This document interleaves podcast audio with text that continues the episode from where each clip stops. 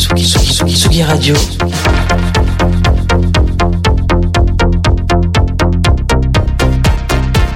Sur la route des festivals.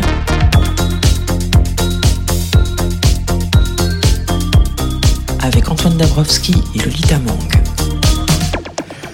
De retour sur ce miroir vert du jardin d'acclimatation juste face à la fondation Louis Vuitton, cet bâtiment incroyable imaginé par euh, l'architecte Franck Guéry avec euh, Lolita Mang. Ça va toujours Lolita? Toujours, pas, pas liquéfié, étrangement, je ne comprends pas. Je, Ouais. je sens des kilos fondre petit à petit, mais je suis toujours présente, ça m'embête. J'aimerais bien disparaître au terme de cette journée. Euh, bah, Peut-être tu peux euh, monter au mur d'escalade qui est juste à d'escalade, côté en de nous, effet. Histoire d'augmenter un On peu le entend niveau des de parents, euh, tu sais, euh, putain, mais à droite, Hugo, je t'avais dit à droite. Oui, enfin c'est pas non plus euh, une escalade. euh, hein. Voilà, il y a des chemins Ah, bien pour- ah, moi, tracés. c'est- pour moi, c'est Fort Boyard. pour toi, c'est Fort Boyard. Je fais pas, je fais pas un mètre. Hein, moi. je, je- je dis tout de suite. Alors cette voix que vous connaissez bien sur Tsugi Radio, c'est celle de Dombrance. Euh, juste pour faire un petit tour euh, des activités, il y a eu une sieste cosmique, euh, il y a un pianiste incroyable qui euh, joue des œuvres, principalement des œuvres romantiques au milieu du, euh, au milieu de d'une des expos. Une des expos qui a lieu en ce moment à la Fondation, c'est euh, le peintre Simon Antaille euh, et le pianiste qui joue dans ses œuvres. Je vais retrouver son nom parce qu'il est absolument incroyable. Mais je n'arrive pas à lire le programme. On- je vais aller l'interviewer juste après cette émission parce que c'est un, c'est un joli moment suspendu hein, comme ça de- dans, dans cet événement. Euh, toi, qu'est-ce que tu as vu, Lolita, depuis Bah, je suis également allée me balader. Alors, en parlant de suspension, moi, je suis montée jusqu'à la terrasse centrale, tout en haut de la Fondation Louis Vuitton. Et puis là, il y a un atelier méditation. Alors, et c'est top. Il y a beaucoup de vent aussi. Parce que je pense qu'il faut à à chaque fois préciser les conditions météorologiques des endroits où on va aujourd'hui. C'est très important. Donc, beaucoup de vent et on est à l'ombre là-haut. Et donc, j'ai rencontré une famille qui venait de terminer l'atelier de, de méditation. Et donc, on a un peu papoté. C'était rigolo. On entendra ça tout à l'heure. Et euh, voilà, le pianiste, j'ai retrouvé son nom. euh, il s'appelle François Moschetta. On l'écoutera sans doute demain parce qu'on sera encore là demain euh, sur Tsugi Radio. Et il y en a un qui va avoir euh, vivre un drôle d'exercice tout à l'heure. C'est celui de faire euh, son sa campagne politique euh, en plein cagnard ici. C'est Dombrance. Euh, T'as fait tes petites balances tout à l'heure, juste Oui, avant euh, la Mona. ouais, c'est ouais. des conditions quand même un peu. Euh, C'est extrême, on va c'est dire. extrême, hein. Ouais, ouais. Je sais pas s'il va y avoir beaucoup d'enfants devant là qui vont danser parce qu'ils vont retirer. Donc, Ouais. euh, écoute, c'est comme ça. hein.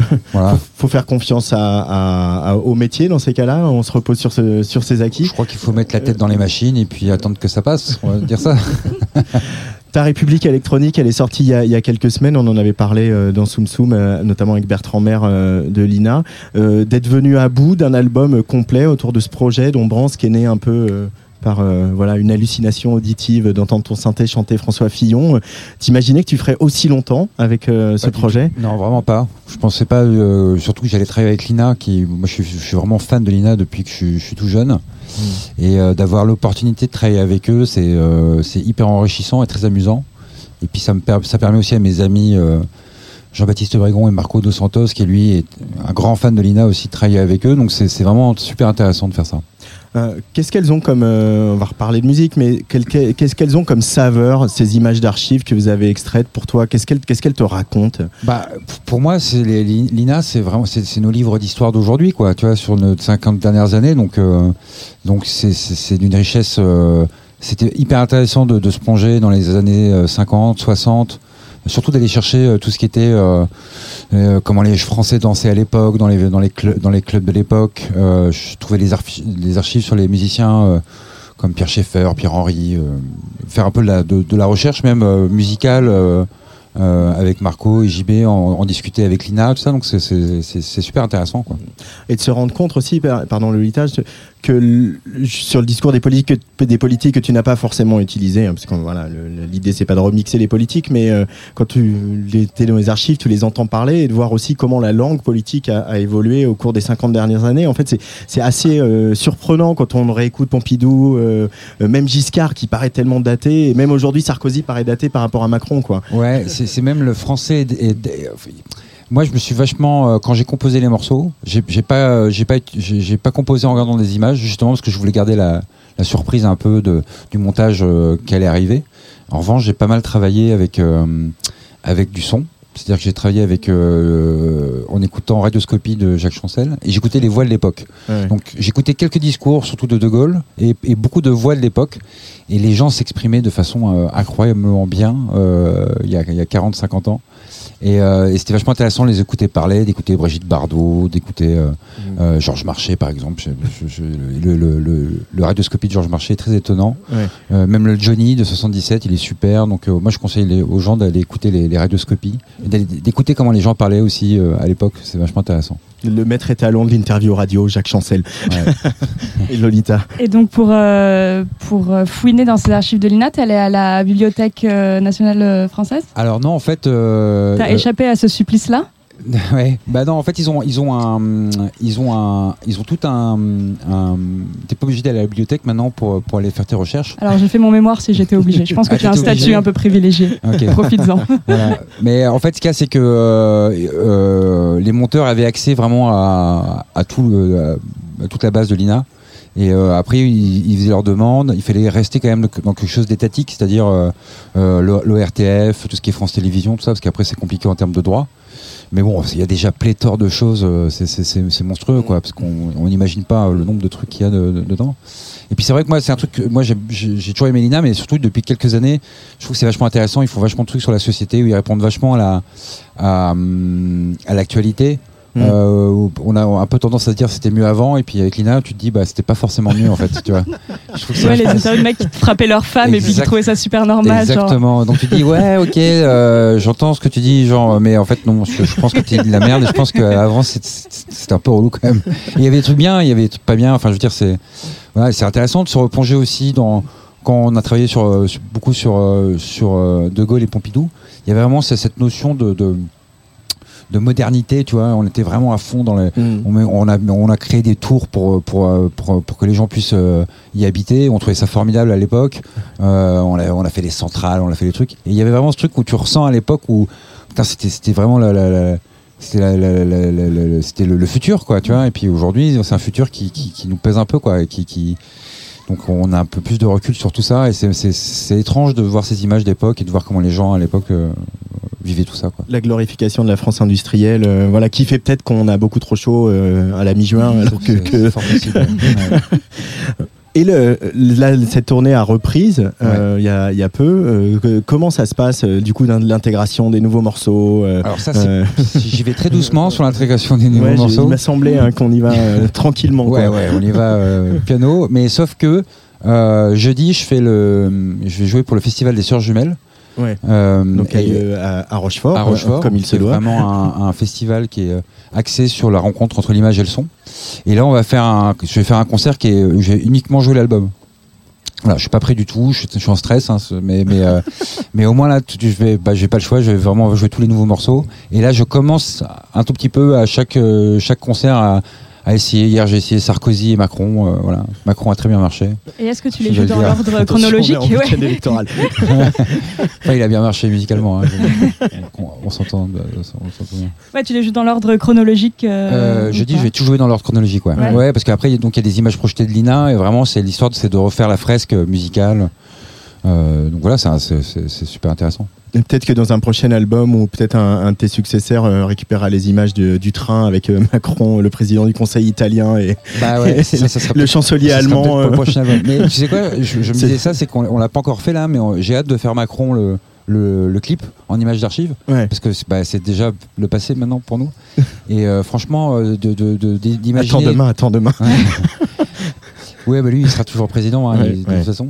Et euh, mais euh, mais ça va être assez hallucinant, je pense, de monter des images sur les cinq années qu'on a qu'on a subi, vécu euh, tous, quoi, parce qu'il s'en est passé quand même des trucs en cinq ans.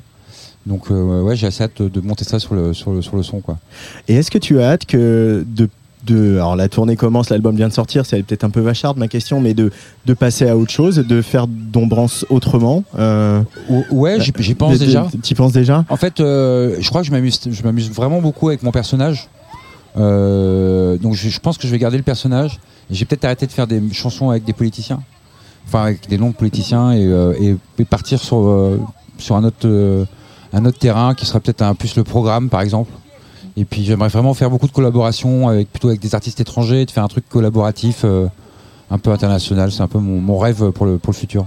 Je crois qu'Antoine voulait te parler de collaboration, mais avant ah. ça, j'ai envie de repartir sur Lina. Toi, tu as une période préférée, euh, sans parler des présidents en particulier, mais justement, tu as, traversé les années 50, 60, 70 en archive. Ouais. Est-ce que tu as une petite décennie euh, Ouais, franchement, ben, justement, Pompidou, qui est peut-être le morceau le plus. Euh, le plus c'est un peu fin 60, début, 70, je pense qu'on aurait tous rêvé de, vivre cette période-là, quoi. Mm. Voilà. Même si, encore une fois, euh, euh, c'était pour une minorité de personnes, ça devait être fabuleux, et puis pour une majorité, c'était relou, quoi. Donc, euh, mais, mais, en, mais, il fait très playtime de Tati. Ah bah, euh, il est très dans cette vibe, dans bah, cette vibe là, cette espèce de, chic, euh, euh, glamour et à la fois un peu décadent vu d'aujourd'hui. Bah moi je suis très très fan de Tati. J'étais vraiment mon père m'a amené voir tous les films de Tati, donc j'en ai vraiment mangé. C'est un humour qui me plaît beaucoup. Même dans mon personnage, j'ai un côté un peu Tati de, personne qui est, pas trop qui se retrouve à un endroit où il faudrait pas qu'il soit, et il se passe plein de trucs et, j'aime bien ce, truc-là aussi. Et puis le travail aussi de plusieurs plans, euh, c'est un peu comme des degrés d'humour euh, quelque part. Chez Tati, il se passe un truc en premier plan, puis au deuxième plan, puis au troisième plan.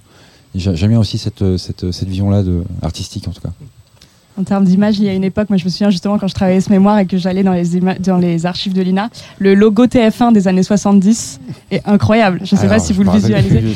C'est euh, tout coloré, euh, ah avec ah oui. une typo très très euh, ronde. Enfin, et aujourd'hui tu te dis mais TF1, ça c'est pas du tout ça l'identité en fait. Mm. Formidable et bien représentatif de cette époque-là justement. Non, après ce que je regrette un tout petit peu, c'était les émissions musique. Je trouve qu'à la télé il n'y a plus grand chose. Il n'y a plus les enfants du rock, il n'y a plus ce genre d'émissions-là. C'est des trucs qu'on regrette un peu, quoi. Tu vois ouais, et puis même, il y a, Alors, je fais du commentaire, c'est pas mon rôle, mais il le, y a aussi plus les émissions de variété qui peuvent aller. Euh, moi, je me souviens que je, chez Jacques Martin, euh, avant l'école des fans, l'émission dont le titre ne me revient pas, mais il y avait de la variété. C'est-à-dire qu'il pouvait y avoir une chanteuse lyrique et euh, de l'eurodance et de la pop et voilà, Indochine. Ou, voilà. Et, en fait, ça, ça existe plus trop, quoi. Et, d'ailleurs, dans l'émission de, de Jacques Chancel à la télé, il y avait avait ça, il y avait cette dimension-là. On, considérait la, musique à la télé, euh, on pouvait aussi bien faire du jazz que de la pop, etc. Et c'est vrai que ça manque un peu, quoi. Oui, en euh, fait, tu peux, bah, ta, Culture Box, par exemple, aujourd'hui, euh, que tu peux trouver sur la télé, mais c'est une chaîne qui est dédiée.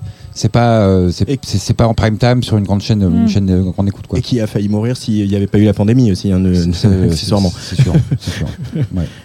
Euh, une belle tournée d'Ombrance. C'est un concert tout à l'heure euh, en, plein cagnard. Euh, on, se retrouve toujours dans des plans un peu étonnants. L'année dernière, la il y avait un cochon voilà, qui euh, finissait de cuire à côté de nous.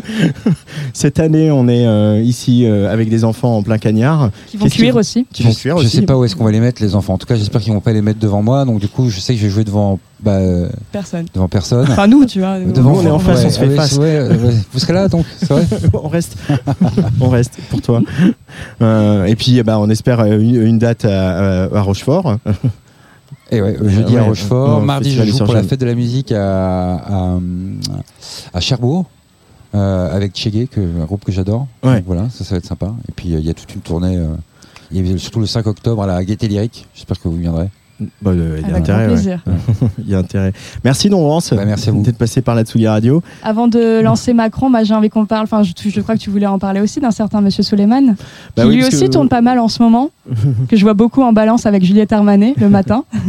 Et effectivement, tu l'as invité à venir euh, sur le morceau Macron, euh, Soleiman. Non, non, non, c'est, euh, Soleiman, c'est sur euh, Biden qui joue. Ah, ah, c'est un autre saxo alors. C'est un autre saxo et c'est Laurent Barden. Et c'est Laurent Barden. Voilà qui est un grand euh, super musicien, euh, et qui a un, bon taré aussi. Euh, et c'est marrant parce que quand j'ai fait le morceau, j'ai tout de suite pensé à Laurent en me disant putain, il faut que je mette Laurent dessus. Je suis allé le voir, on l'a enregistré en deux. En une heure, c'était plié. je suis assez content du, solo bien, bien dingo qu'il ouais, a fait. Je sais pas pourquoi j'ai voulu qu'on écoute Macron aujourd'hui. C'est comme ça. Euh, C'est comme ça. La chaleur, peut-être. ça doit être ça. Bon, branche sur Atsuga Radio.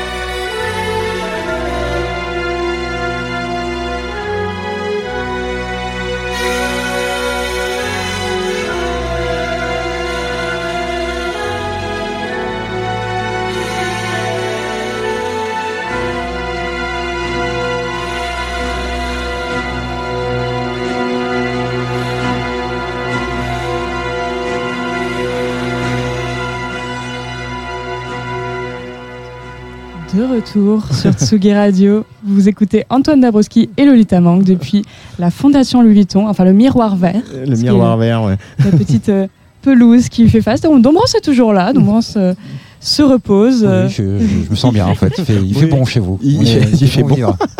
Et puis il y a Dina et Aristide, je crois, qui nous écoutent, Qui sont avec Lucas qui à la sont à la régie. régie euh, avec Lucas. Formidable. J'espère qu'on nous entend bien. On nous entend bien dans les casques, euh, Dina et Aristide Ça va? Oui, ils, Ok, ils font oui, ils c'est bon, le pas pouce. mal. Bon, Cool, très bien. voilà, parce qu'on est un peu rassurée. radio ouverte, euh, voilà, radio Voilà. porte ouverte, comme Donc à, si vous sais, à nous la fin de écoutez l'année et que dans vous passez euh, dans l'après-midi ou demain, on est là. Vous n'hé- vous n'hésitez pas, le micro est ouvert. C'est un peu la devise de Tsugi Radio. Micro ouvert, platine ouverte. Micro ouvert, platine ouvert. Il y a même quelqu'un euh, que je vois au loin qu'on connaît bien sur Tsugi Radio, c'est Fred. Fred qui euh, co-anime Soum Soum avec, euh, avec Seb, euh, voilà, une des, une des voix de Tsugi Radio, qui est venue en famille aussi, puisque c'est un peu l'idée hein, du Family Du Festival. Family Weekend. Alors, euh, tu es D'ailleurs- allé faire euh, un peu de méditation, ma chère Lolita. Voilà, alors j'aurais bien aimé, mais non, moi j'étais bien avec mon micro, prête à récupérer le- la parole des intervenants, enfin de, du, du passant lambda, non.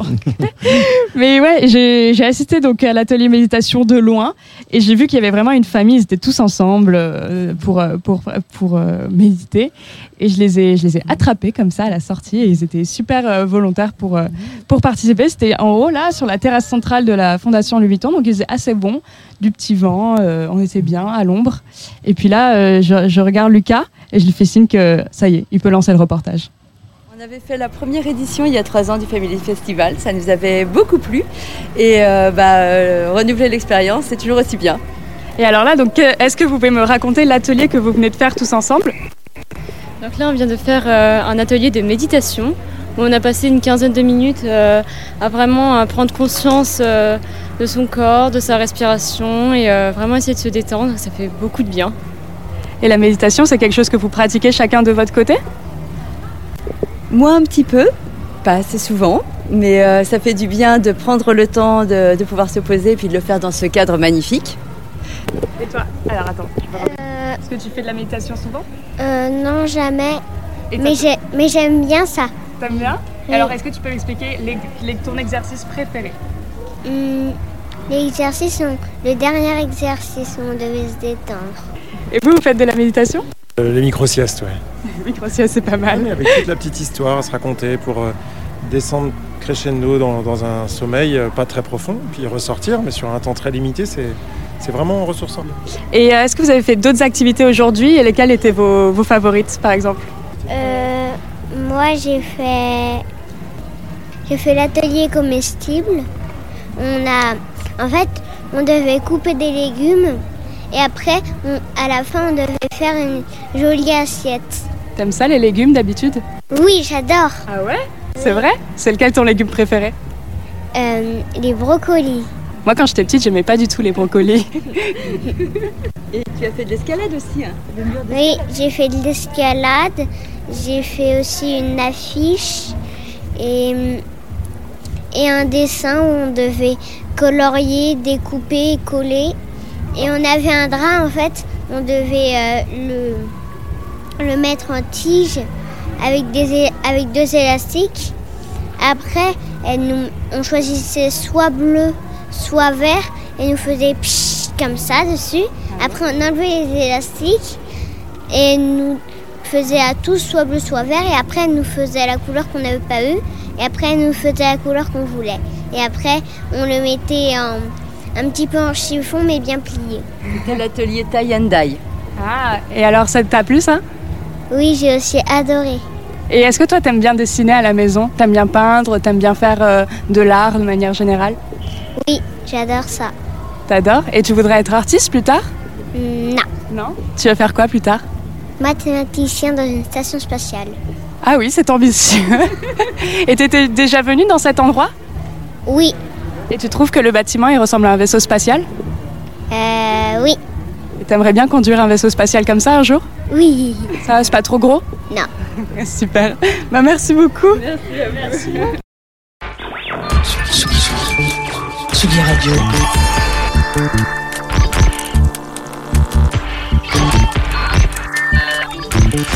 Sur la route des festivals. Avec Antoine Dabrowski et Lolita Mang.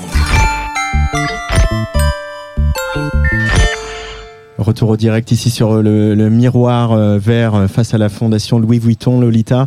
Euh, et je crois que c'est Dina qui a envoyé ce jingle. Voilà, c'est vraiment la, Merci, la radio Dina. avec les enfants. Euh, on accueille deux nouveaux invités autour de cette table, Lolita. Tout à fait, Alison et Marvin Cavaillé. Vous êtes frères et sœurs, c'est ça? Enchantés. Bonsoir. Bonjour. Bonsoir. Alors, Oui. il fait trop chaud Ça, ça, encore, ouais. me dis pas que c'est la nuit, parce que sinon, on va pas survivre. Vous venez nous parler de Tajine Banane. Donc, Tajine Banane, c'est une marque que- qui a été créée en août 2018, si je me trompe pas, pour euh, tout simplement subvenir aux femmes qui allaitent. Donc, c'est des vêtements d'allaitement. Euh, D'où est venu ce besoin, Alison? Euh, ben, pour le coup, euh, ben, un besoin totalement et purement personnel sur le moment. Donc j'ai allaité mes trois enfants et arrivé euh, au troisième enfant 2018 en plein hiver, je me suis dit bon allez cette fois-ci je m'équipe un peu, ça sera plus pratique. Et j'ai rien trouvé qui me plaisait ni qui me parlait. Et, à force de mettre des trous dans mes propres t-shirts, parce que le principe de Tajine Banane, en fait, c'est d'avoir des ouvertures sur les côtés et pas sur le devant comme la plupart des vêtements d'allaitement. Donc à force de trouer, m'épuler mes t-shirts, euh, je me suis dit qu'il était peut-être intéressant d'en faire quelques-uns pour les autres et on verra bien. Et ce on verra bien nous, nous, nous apporter aujourd'hui, quatre ans plus tard, à en avoir euh, vendu des milliers. Et les vêtements d'allaitement, ça existait déjà, mais c'était quoi? C'était des trucs super basiques euh, Ouais. Ben déjà, euh, c'est une mode à part, quoi, comme tu viens de le dire. Donc on parle de vêtements de grossesse, on parle de vêtements d'allaitement, mais clairement, quand les femmes allaitent, elles ont juste envie d'être sapées comme avant. Et, euh, et pas d'avoir une énième classe de fringues euh, hybrides, alors qu'en fait, on veut juste être habillé euh, pratique. Donc, donc effectivement, les vêtements d'allaitement existent, mais je crois qu'il y avait besoin d'être dépoussiéré un petit peu, quoi. Marvin, comment t'es arrivé dans l'aventure, toi? Euh, bah, du coup, ouais, donc euh, moi, en fait, j'ai fait des études un peu plus euh, business. Et en fait, Alison m'avait parlé de son projet rapidement, donc vraiment dans les grandes lignes, très, très, très brièvement. Et justement, l'été, donc en août 2018, quand elle a lancé la marque, on était en vacances là-bas avec ma copine. On était à la mer, justement. Et, et le jour du lancement, on était même à la plage pour la petite histoire. Et en fait, ça a marché dès le début. Et euh, c'est vrai que bah, Alison euh, était un peu surpassée par les événements, on va dire. Et euh, donc, du coup, je- ça a commencé par un coup de main. Et ça a fait que maintenant. Je suis jamais reparti, quoi, finalement. Donc, euh, c'est comme ça qu'on a, ouais, on a commencé à travailler ensemble, en fait, finalement. J'ai l'impression Et- qu'en ce moment, il y a un vrai débat qui s'ouvre, en tout cas plutôt une, une parole qui se libère sur le, la situation des femmes après l'accouchement. Notamment, euh, l'allaitement, ça a souvent été un tabou de la société. On- Enfin, une, une femme qui allait en public, c'est souvent mal vu. C'est encore le cas aujourd'hui? Euh, totalement. Totalement. Il y a, hum, il y a un vrai débat malgré le fait que techniquement euh, ça ne doit pas faire débat parce que euh, l'allaitement euh, ben, c'est une fonction du corps humain et comme toute fonction on peut nourrir avec un biberon, on nourrit avec un sein. euh, je pense que personne n'a le droit de, dire quoi que ce soit. Et là il y a un petit peu ben, malheureusement du fait de pas mal de faits divers assez ben, récemment hein, dans un musée parisien. Une jeune euh, touriste, euh, non une jeune, c'est une parisienne euh, d'origine américaine qui s'est fait refuser le, droit d'allaiter dans la galerie euh, par, un, par un gardien, pas par euh, la direction bien évidemment, mais tout ça, ça a fait énormément de bruit parce que je pense que les femmes en ont marre que, que certaines personnes viennent euh, faire ce qu'on appelle un délit d'entrave à l'allaitement, donc des gens qui viennent vous dire ben non, vous n'avez pas le droit. Et, et donc c'est ça qui fait débat parce qu'on arrive encore à avoir des, des comportements et des conversations assez rétrogrades quoi sur le corps en, comparant euh, le fait d'allaiter au, au fait même euh, d'uriner, euh, de faire caca. On n'arrive pas trop à comprendre quel est et en fait on se rend compte que c'est un, un vrai sujet. Moi je pense que c'est plus un vrai sujet qu'un vrai débat. Et il y a pas mal de gens qui ont besoin d'être informés et puis dès qu'on explique un petit peu euh, juste à quoi ça sert, euh, bizarrement le débat c'est quand même difficile d'être contre quoi. Il y a, sur la mode, il y a des questions de, de style. Euh, tu dis j'ai envie d'être, continuer t'habiller, m'habiller normalement comme je m'habille, pas qu'on m'impose des choses, mais aussi des questions de comment on fabrique les vêtements. C'est des interrogations que vous avez au cœur de Tajine Banane. Euh, quelles- avec quelles usines travailler, euh, dans quelle partie du monde, quel textile utiliser. Ouais, bien sûr. Bah, dès le début, en fait, on est, on a, de toute façon, on a toujours voulu une production en Europe, pardon. Et place ton micro. Donc, on produit quasi exclusivement au Portugal aujourd'hui. On a un peu d'Italie et, euh, et ouais, donc du coup, on fait vraiment le choix. La première usine que Alison avait trouvée, justement, c'était une entreprise un peu familiale, euh, assez petite, etc. Tout est fait, euh, bah, tout est fait à la main entre guillemets. Donc la couture se fait à la main. Vu que notre, le montage de notre t-shirt c'est assez compliqué, finalement, ça peut pas être des machines qui le font. Et, euh, et le choix des matières, voilà, on fait toujours attention. Donc on est euh, toujours écotex, on fait beaucoup beaucoup de coton bio, pas, pas uniquement. Et, euh, et voilà, on fait vraiment le, ouais, on sélectionne nos fournisseurs avec attention pour la qualité et, euh, et on reste en Europe, quoi. du coup. Une mode responsable. Ouais, dans l'idée, ouais, c'est ça. Donc même en termes de stock, par exemple, on n'est pas dans la fast fashion à faire, par exemple, voilà, à multiplier les stocks pour faire des soldes en juillet ou des soldes en janvier.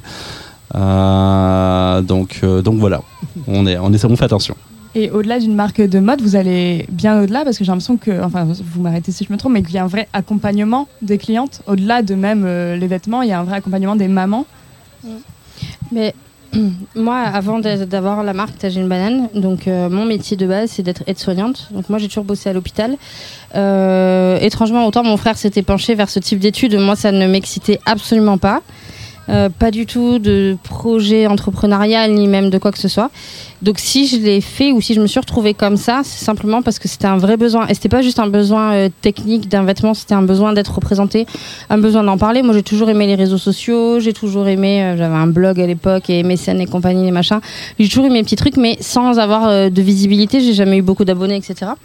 Mais j'aimais bien ce canal de communication et, euh, et en fait quand j'y allais, que j'étais jeune maman, parce que j'ai, euh, je crois que je suis encore une jeune maman, j'ai 34 ans, euh, c'était compliqué de, de voir des, des nanas de mon âge, ou même pas que de mon âge, mais d'avoir des informations sur l'allaitement, de, de comprendre un petit peu comment ça fonctionne, même le postpartum, etc. Et il faut savoir qu'en 2018, et c'est pas pour rien, donc Tagine Banane, nous on s'est lancé, et les plus gros podcasts qui parlent de maternité, donc je pense à Bliss Story et La Matrescence, se sont lancés comme par hasard en 2018 aussi. Donc je crois qu'il y avait un gros trou noir autour de tout ça et il fallait que ben, des initiatives se lancent. Et donc ça a été euh, différent. Il y a eu des bouquins, il y a eu des podcasts, il y a eu des fringues. euh, et après, ben, ce que- je pense maintenant rétrospectivement par rapport à ces quatre ans qu'on vient de passer, c'est que si ça n'avait pas été le t-shirt, finalement ça aurait été autre chose.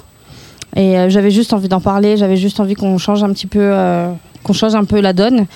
Et, euh, et aujourd'hui, Tagine Banane, euh, voilà, c'est clairement plus que des fringues dans le sens où je pense qu'on est, euh, en toute modestie bien sûr, on, s'est positionné par notre communauté comme un petit peu un, leader et, du moins, je pense qu'on ouvre la voie, on ouvre, tu parlais de débat tout à l'heure, on, on ouvre le débat là-dessus et on essaie d'y répondre, on essaye d'informer. On se retrouve aujourd'hui invité quand même dans une fondation euh, euh, qui, est, euh, enfin, qui est prestigieuse et c'est quand même du renouveau d'aller inviter même une marque d'allaitement il y a 4 ans. Il faut savoir que ça nous est déjà arrivé d'avoir d'être contacté par d'autres marques ou même par des hôtels et ils osaient pas trop dire qu'ils bossaient avec nous parce qu'ils se disaient non mais nous on est la Suisse comme si en fait c'est à partir du moment où on parle d'allaitement ben on va cliver des gens alors que nous, euh, ben non, on clive personne. Et parler d'allaitement, ça veut pas dire qu'on va fustiger le biberon et tout ça, tout ça.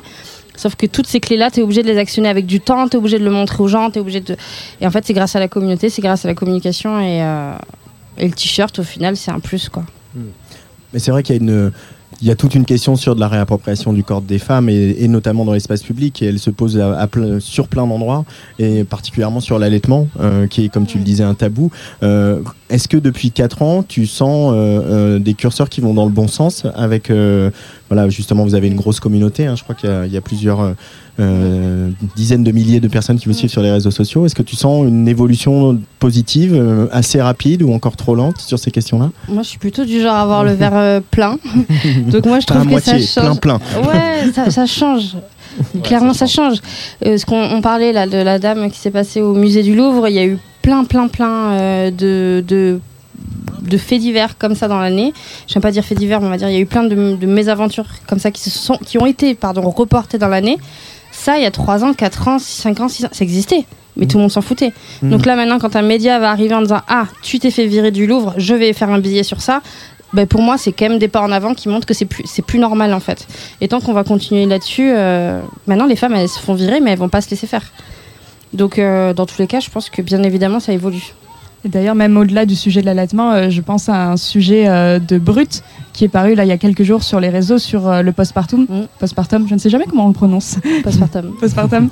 Et euh, avec une prise de parole d'une influenceuse, euh, d'une aide-soignante justement sur le sujet. Mm. Et, et j'ai l'impression que c'est, ça a découlé de MeToo, enfin tous les sujets qui ont été levés sur la condition des femmes. Il y a enfin les- tout ce qui est lié à la grossesse qui, qui émane Mm. aujourd'hui.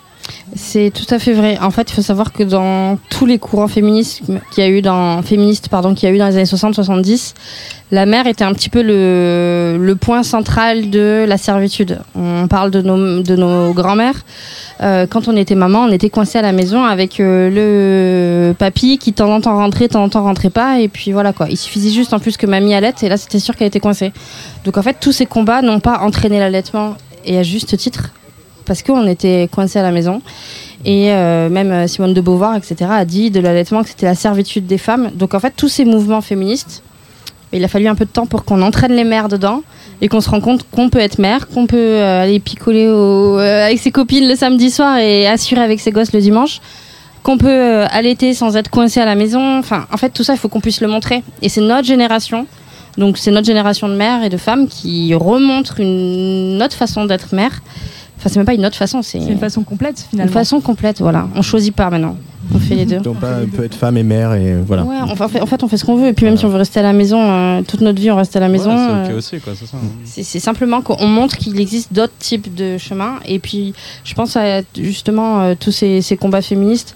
On parle souvent de là, ces dernières années, il y a eu un énorme travail qui a été fait, par exemple, sur euh, le fait de voir les tétons dans les, à travers les vêtements, euh, tout ce qui va être euh, l'harcèlement de rue. On a beaucoup parlé même des règles. Les règles, il y a que depuis quelques mois, euh, voire un an ou deux ans, qu'on voit enfin du rouge dans la publicité, qu'on en parle, qu'on sait de quoi ça parle le prochain step, ça va être l'allaitement. C'est juste qu'il faut plus de temps. Et là, dans les 5 ans, c'est même plus un sujet. Merci d'avoir été là avec nous, Alison et Marvin. Juste peut-être avant de vous laisser filer, où, où est-ce qu'on vous trouve euh, Tagine Banane Ah, pardon, sur, euh, sur le festival, oui, on est juste alors à l'entrée. euh, du coup, quand vous rentrez sur la droite, on est dehors. On Et a en notre dehors du stand. festival Et en dehors du festival, donc du coup sur notre site internet www.taginebanane.fr et dans notre boutique, nous sommes à Bordeaux, nous, donc euh, 34 cours d'Alsace-Lorraine. Voilà. Parfait. Ça me rappelle mes années de prépa, ça. En tout cas, merci beaucoup. Merci, Merci à vous. parler de féminisme dans le 16e arrondissement. C'est quand même pas mal. Un bon moment. Merci Lolita. Merci Antoine. On se retrouve demain, c'est ça? On se retrouve demain à 13h ici sur la pelouse. Il devrait faire un tout petit peu moins chaud. Un peu plus frais, Euh, ouais. Voilà, un petit peu plus frais pour continuer à vous faire vivre ce Family Festival euh, sur Tsuga Radio ici à la Fondation Louis Vuitton. Au revoir. Au revoir. Au revoir, merci. Tsugi Radio. Sur la route des festivals. Avec Antoine Dabrowski et Lolita Mang.